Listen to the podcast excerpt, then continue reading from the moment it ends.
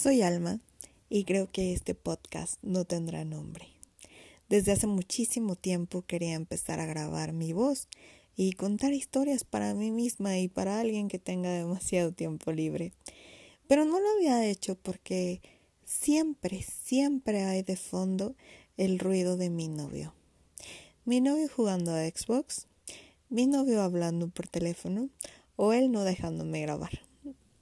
Creo que tengo que acostumbrarme. Y por fin lo logré. Hoy, en un día cualquiera en mi casa, 2.26 de la mañana, y por fin pude grabar sin ese ruidito de fondo. O tal vez ese sea el nombre de mi podcast, sin ruiditos de fondo. en dos minutos lo decidí. Este podcast sin nombre ahora tiene nombre sin ruiditos de fondo. Sarcasmo, obviamente, porque no puedo evitar los ruiditos de mi casa. Pero que eso no sea un impedimento para que podamos platicar.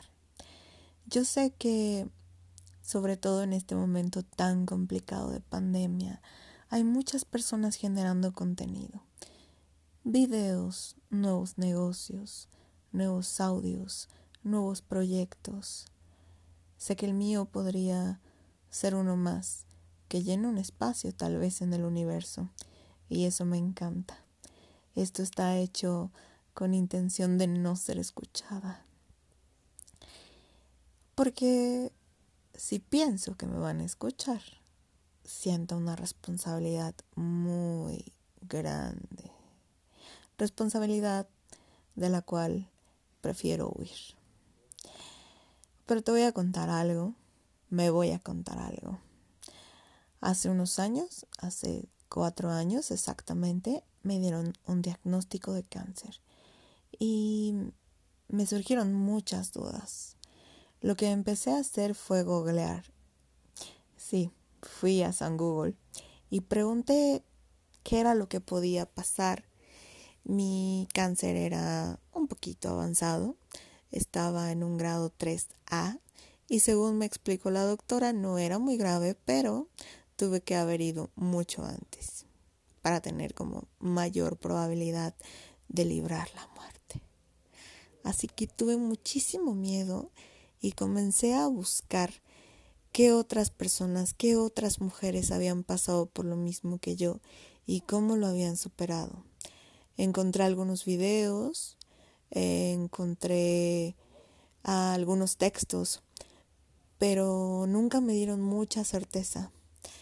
Siempre creí que una chica que venía a contar su vida después de sobrevivir al cáncer cinco años, cinco años después, no estaba tan cercana a lo que yo sentía en ese momento. Y comencé a crear mi propio contenido, contenido que mm, para ser muy honestos, eliminé de la plataforma porque me avergoncé, no de mí, sino tal vez que no me gustaba la calidad del video, del audio, me puse muy exigente conmigo misma y ese material desapareció. Sin embargo, siempre que recuerdo ese momento, siento que hace falta, que hace falta esa persona que te diga con la certeza de lo vivido, que las cosas serán lo que requieran ser, que no te diga échale ganas y que tampoco te diga todo va a estar bien, porque el todo va a estar bien es una mentira. La verdad es que nada está bien. Todo cambia en cuerpo, alma, espíritu. Y yo quiero ser esa compañía creo que le da muchísimo sentido a mi vida y sé que se escucha súper trillado, pero así es. Siento que el poder de la vida, el poder de la salud y el poder de la información, sobre todo aquello que, que viví, es importante compartirlo.